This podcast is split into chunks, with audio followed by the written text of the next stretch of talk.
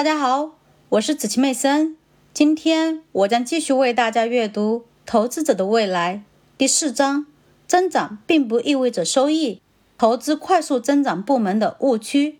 第四小节：消费者部门、非必需消费品和日常消费品。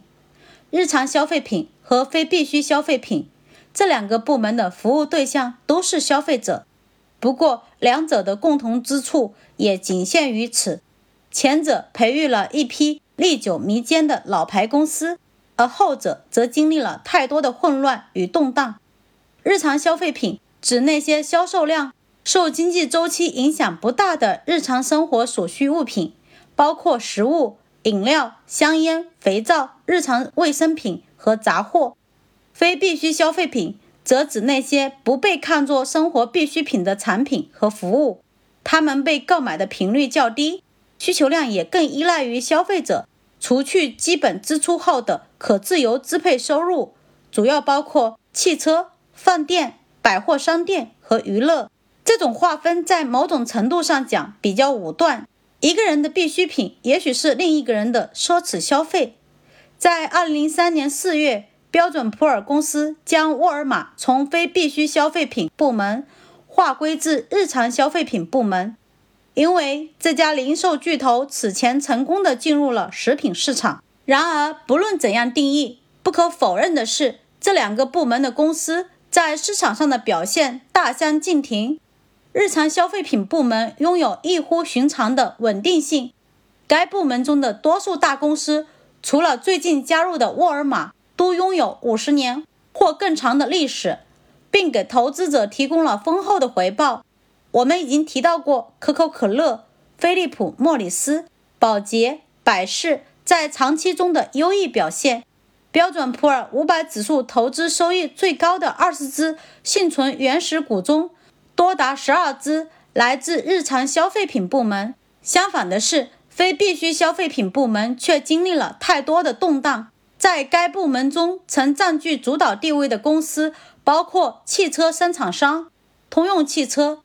克莱斯勒和后来的福特，汽车配件供应商房士通公司和固特异公司，以及大型零售商希尔斯罗巴克公司、盘尼公司和伍尔沃斯公司。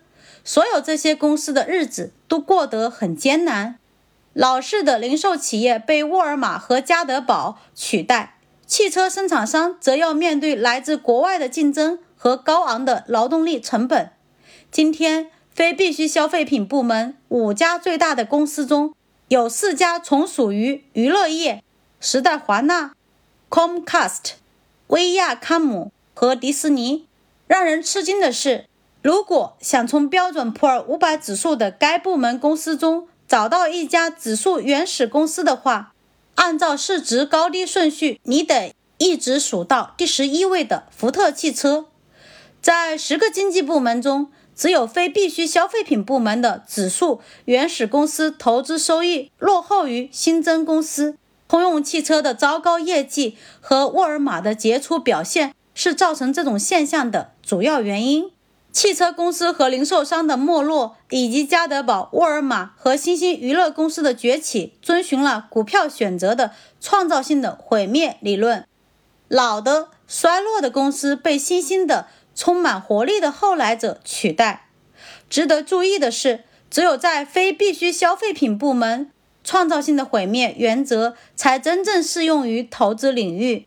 新公司提供的收益的确超过了老公司。人们不仅要问为什么非必需消费品部门会经历如此之多的变动，为什么投资该部门的收益会比投资日常消费品部门落后这么多？的确。考虑到经济发展的趋势，上述现象实在是出人意料。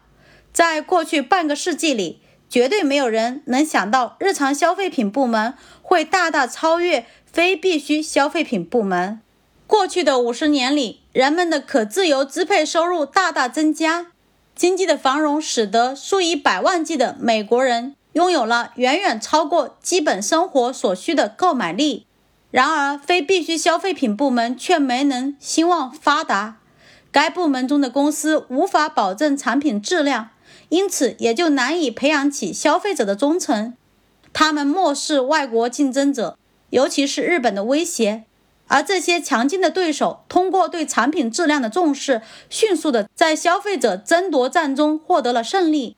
与之相反，生产日常消费品的公司则凭借高质量的产品赢得的声誉，积极的将市场向海外拓展。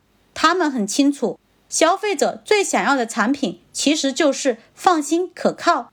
相应的，投资者也通过这些公司获得了稳定的回报。在第十七章中，我将会阐释为什么我认为日常消费品部门会继续为投资者带来高额收益。